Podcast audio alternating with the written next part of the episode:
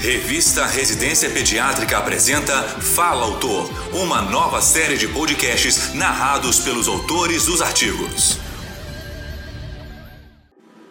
Nesta edição, convidamos a doutora Cristiane Melo Schmidt para falar sobre o artigo Utilização de biomarcadores na tuberculose pediátrica. A médica é pneumologista pediátrica e professora de pediatria da Faculdade de Medicina da Universidade Federal Fluminense, UFF, no estado do Rio de Janeiro. Ouça a seguir. A tuberculose pediátrica representa cerca de 10 a 11% de casos de tuberculose no mundo. Como sabemos, as crianças desenvolvem formas paucibacilares da doença, o que torna mais difícil a confirmação bacteriológica. O mesmo ocorre em pessoas vivendo com HIV e que têm TB e nos casos de tuberculose extrapulmonar.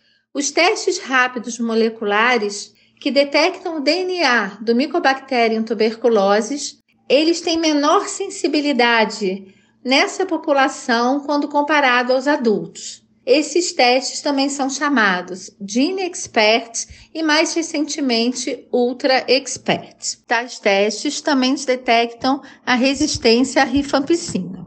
Assim, a comunidade científica busca a descoberta de biomarcadores que possam ser realizados em testes rápidos, também chamados Point of Care Tests ou POC testes. Os biomarcadores são moléculas que podem representar um status fisiológico ou patológico, serem oriundos do hóspede hospedeiro e também serem utilizados para controle do tratamento de doenças. Quando utilizamos mais de um biomarcador, denominamos como bioassinatura.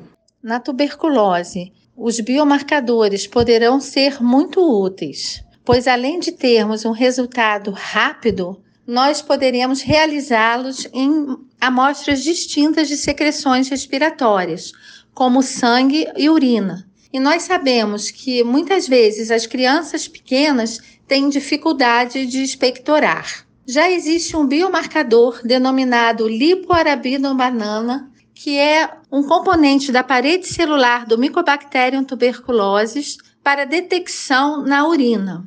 Esse teste já é validado pela Organização Mundial de Saúde para utilização de pacientes co-infectados TB-HIV, principalmente com imunossupressão grave. Outra aplicabilidade dos POC testes seria a identificação de pacientes com infecção latente da tuberculose que tivessem maior risco de adoecimento para TB ativa e que teriam prioridade no tratamento da ILTB, o que é importante para os programas de controle da tuberculose. A literatura mundial apresenta diversos estudos utilizando biomarcadores em tuberculose, dentre eles anticorpos, citocinas, proteomas, transcriptomas e metabolomas estes três últimos com a tecnologia Omics. Em 2017, a revista Residência Pediátrica da Sociedade Brasileira de Pediatria publicou um suplemento sobre tuberculose pediátrica. Lá são revisados e atualizados temas relevantes ao assunto. Eu e dois colegas, a professora Claudete Cardoso, da Universidade Federal Fluminense, e o pesquisador Adriano Queiroz, da Fiocruz Bahia, publicamos um artigo intitulado A Utilidade de Biomarcadores na Tuberculose Pediátrica. Vale a pena a leitura do suplemento, pois é uma oportunidade que temos de nos aperfeiçoar em um tema tão relevante, tanto para o Brasil quanto para o mundo, e que ainda hoje é um problema de saúde pública. Obrigada pela atenção.